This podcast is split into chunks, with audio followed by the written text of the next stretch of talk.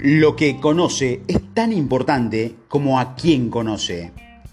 Como todos los clichés que hemos visto hasta ahora, este también tiene su contrapartida. No importa qué conoce, sino a quién conoce. Es verdadero a corto plazo.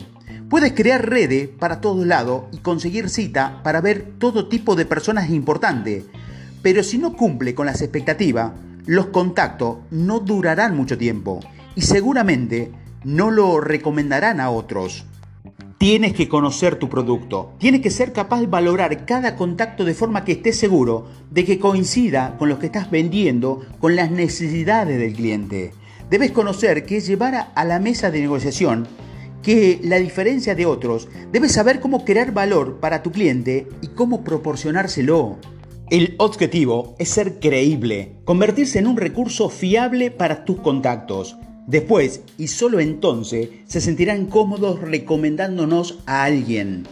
En julio de 1999, la revista del diario The New York Times publicó un artículo de Jean, Jean Atlas titulado El diploma del millón de dólares, que hacía referencia a la gente que se graduaba en la escuela de negocios de Harvard.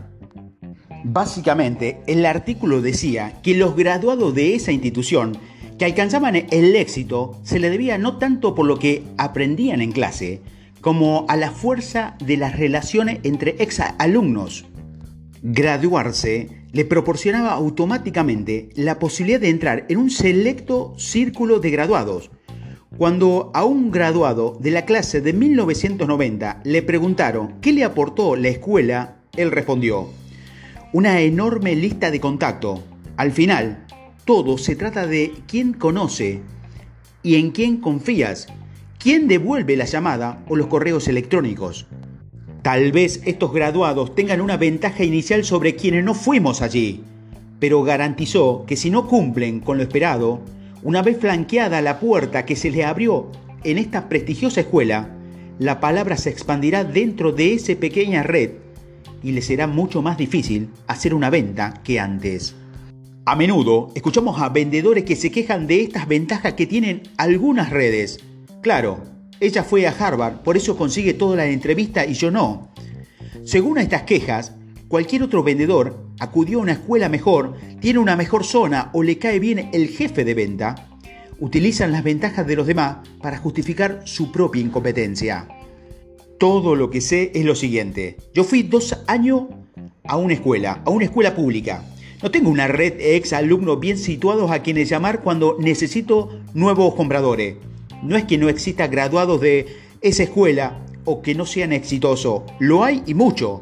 Pero eso no me ha impedido crear mi propia red de gente a la que puedo llamar para pedir referencias. La cuestión es la siguiente.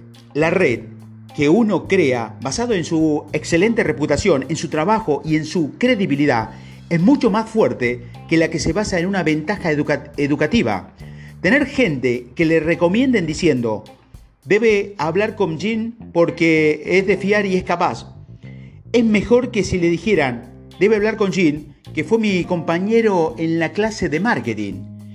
Una red se puede romper fácilmente si no hay algo que lo refuerce. La mejor referencia que se puede tener es de la gente a la que se ha servido y que sabe lo que hace. Si tu confianza está en un alto nivel, así será tu, deseo de recomendar a la gente que conoce. Y puesto que usted no sabe cuál es su cliente que tendrá la mejor red de contacto, debe brindar el mejor servicio posible a todo, sin importar la magnitud de la venta. Cada cliente debe ser tratado como si estuviera una cuenta enorme Nunca se sabe quién recomendará a quién, así que mejor asegúrate de que cada cliente reciba el 100% de tu esfuerzo.